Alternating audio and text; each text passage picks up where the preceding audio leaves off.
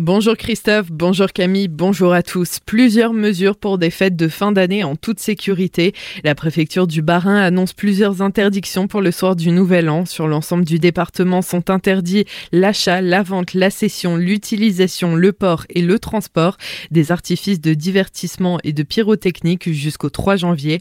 Interdiction aussi de la distribution, l'achat et la vente à emporter de carburant dans tout récipient transportable du 29 décembre au 3 janvier.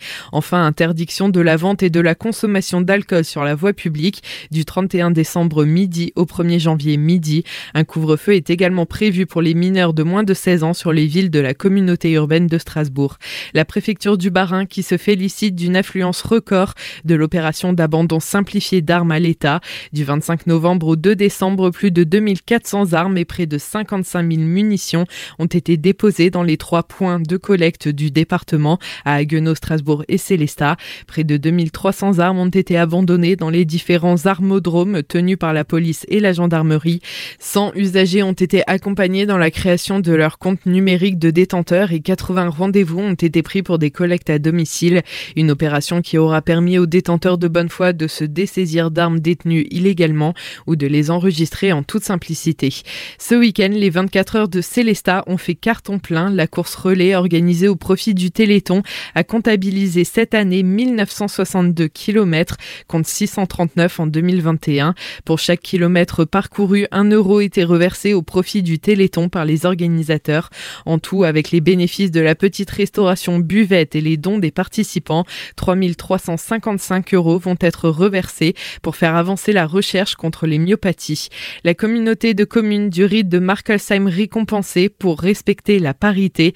La collectivité a été distinguée jeudi dernier en obtenant le premier prix de la Marianne de la parité, une récompense à l'initiative du réseau national Elles aussi et les femmes d'Alsace qui a pour objectif de mettre à l'honneur les intercommunalités particulièrement respectueuses du principe de parité en fonction des critères déterminés par un règlement. Les précisions de Jacqueline Schunk, vice-présidente de la communauté de communes du rite de Markelsheim. C'est une belle surprise. Euh, nous avons d'ailleurs eu le premier prix. Nous en sommes euh, ravis. Ce prix est particulièrement dédié euh, au président de la communauté de communes du Rhin de Markolsheim qui a souhaité et proposé au moment de l'élection des vice-présidents de laisser une large place aux femmes. Donc les élus euh, l'ont suivi et quatre femmes ont été élues au poste de vice-président et à des postes clés d'ailleurs tels que les finances, le développement économique, l'environnement, l'enfance et le service à la personne. En plus donc des quatre femmes, deux vice-président, ce qui euh, effectivement permet de respecter plus que la parité. Les critères étudiés se portaient essentiellement sur le nombre de femmes conseillères titulaires au sein de l'exécutif, ainsi que les différentes délégations qui leur sont attribuées.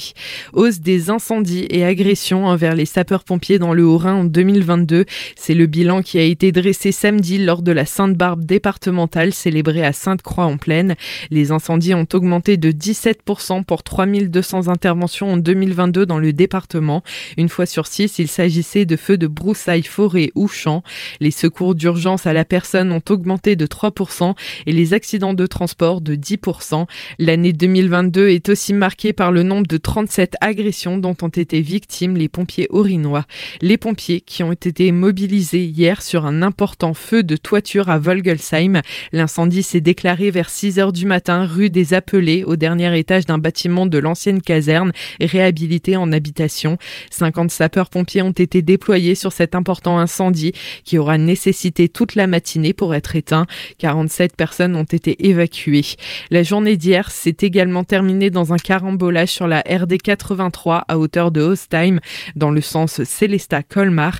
Quatre véhicules se sont percutés sur la voie de gauche peu après 16 heures. L'accident a provoqué des ralentissements et d'importants embouteillages sur plusieurs kilomètres pendant plus d'une heure.